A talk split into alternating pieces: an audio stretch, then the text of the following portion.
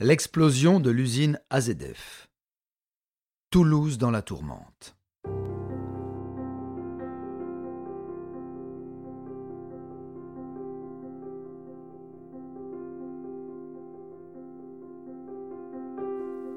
Interprétation Patrick Blandin.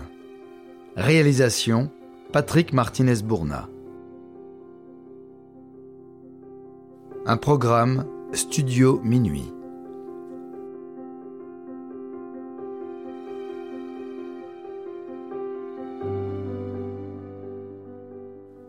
À la sortie de la Première Guerre mondiale, le traité de Versailles contraint le groupe chimique allemand BASF à rendre public son savoir-faire et ses secrets de fabrication.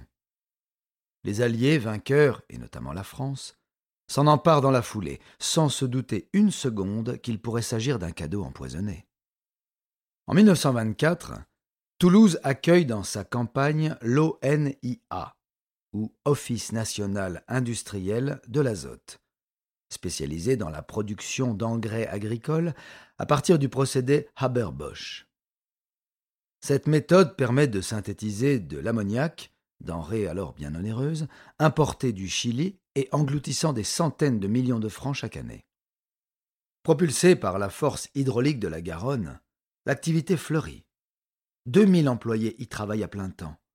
Une cité HLM baptisée Papous est même construite à proximité et leur est exclusivement dédiée. Petits immeubles de trois étages pour les ouvriers, résidences pavillonnaires pour les cadres. Puis, dans les années 80, l'ONIA devient AZF, abréviation d'azote et fertilisant, et prend un tour de ceinture. L'usine s'étend sur plus de 70 hectares et caracole en tête des producteurs et exportateurs mondiaux de nitrate d'ammonium. En parallèle, l'expansion naturelle de l'agglomération rapproche dangereusement la ville du secteur industriel, situé à seulement 5 km au sud du centre. Dans un rayon de 500 mètres se dresse déjà le centre hospitalier Gérard Marchand, auquel s'ajoute une zone commerciale et deux lycées. À 2 km se développe le quartier populaire du Mirail et ses 30 000 habitants. Ces derniers n'ont jamais cessé d'alerter les autorités quant au risque potentiel d'accident. AZF est classé Céveso 2 et nécessite un haut niveau de prévention.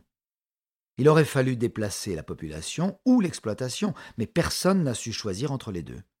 Ainsi, le temps s'écoule, les gens s'habituent. C'est bien connu. À force de vivre à côté des rails, on finit par ne plus faire attention aux trains qui passent. Au matin du 21 septembre 2001, Toulouse s'éveille paisiblement sous un ciel encombré. Malgré un vent d'autant humide, la météo promet des températures qui ne descendront pas en dessous de 16 degrés. La vie suit son cours. Au marché couvert de Saint-Cyprien, les commerçants s'égosillent devant leurs stands et alpaguent les clients. De l'autre côté de la Garonne, les lycéens de Saint-Cernin profitent d'une récréation et sortent fumer en douce des cigarettes sur le trottoir, alors qu'au même moment, dans le quartier du Mirail, les professeurs d'un collège délaissent les salles de classe et lancent un mouvement de grève. Trop d'élèves et si peu de places disponibles pour les accueillir. La revendication inspire probablement un sujet aux journalistes de la Dépêche du Midi, en pleine conférence de rédaction non loin de l'établissement. Les heures défilent. Sur la rocade encombrée, les automobilistes se donnent des noms d'oiseaux. Au stade des Ponts Jumeaux, les Rouges et Noirs, l'équipe de rugby locale, s'entraînent en vue de la prochaine rencontre, et pendant ce temps-là, à la mairie, Philippe Douste-Blazy, confortablement installé dans son bureau donnant sur la radieuse place du Capitole, s'entretient au téléphone avec le président Chirac. 10h17. Fin de l'insouciance, début de la tragédie.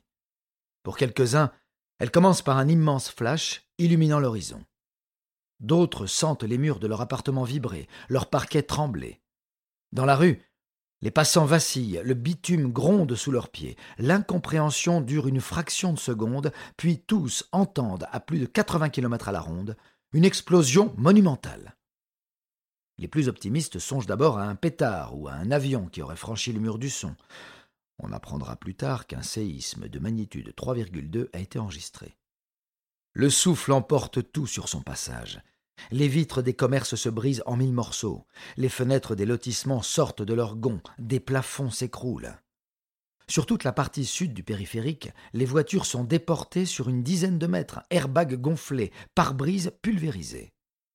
Les casernes sont assaillies d'appels. La détonation a été si puissante qu'elle donne l'impression à chacun de s'être déroulée à deux pas.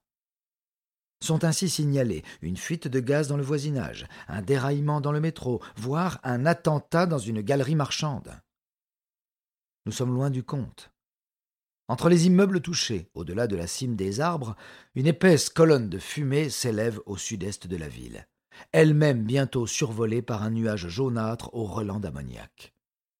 À mesure que l'on s'approche de l'épicentre, le paysage vire à l'apocalypse, ou plutôt à ce qui s'ensuit. La voie rapide bordant Toulouse est jonchée de débris, de véhicules abandonnés sur le bas-côté. Couvertes de poussière blanche, des silhouettes émergent de la brumaille, errent tels des zombies, le visage ensanglanté, les vêtements souillés. On se croirait en pleine zone de guerre, prise sous les bombardements. Un silence d'outre-tombe pèse dans les environs, entrecoupé par les bruits de pas hasardeux et les sirènes hurlantes au loin se rapprochant. Il devient clair qu'à l'origine de la déflagration se trouve l'usine AZF.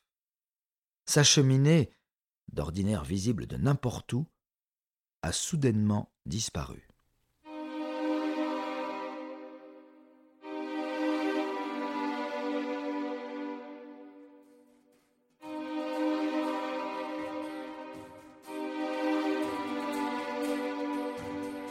Sur place, Plusieurs dizaines d'hectares de bâtiments sont réduits en gravats, en poutres tordues et tôles déformées. Au beau milieu, un cratère lunaire de 40 mètres de diamètre pour 7 mètres de profondeur éventre la Terre. Des équipes de télévision se pressent à l'entrée du site, filment son directeur adjoint au col blanc taché de sang et au regard affolé.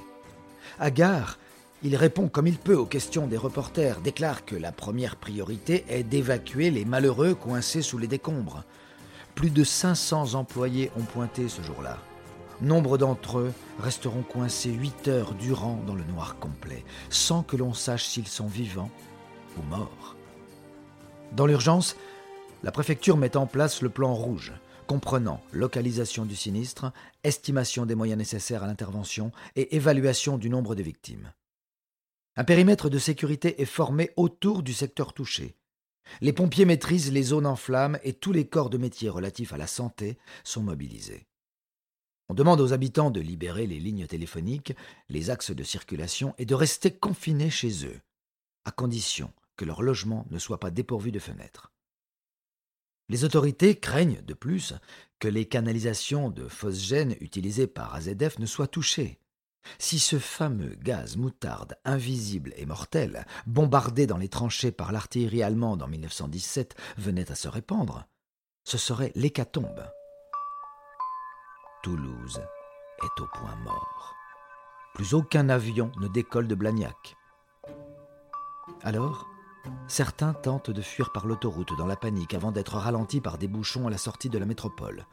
Dans l'après-midi, l'hôpital de Purpan est submergé, affiche dans son hall des listes interminables de noms de personnes admises. Des familles les parcourent avec la peur au ventre, sans nouvelles de leurs proches depuis trop longtemps. Les dommages oscillent entre un traumatisme léger, des coupures dues aux éclats de verre, à une rupture de la rate bien plus contraignante.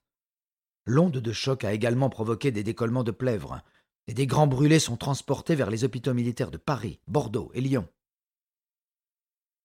Des séquelles apparaîtront aussi sur le long terme. En 2006, une étude de la Caisse primaire d'assurance maladie démontre que sur un échantillon de 3600 personnes affectées par l'événement, 30% souffrent d'hyperacousie et d'acouphènes. En attendant, les journaux télévisés annoncent à la fin de la journée un lourd bilan. 30 morts, 2500 blessés, 30 000 logements endommagés, 74 établissements scolaires, et 77 services municipaux sinistrés.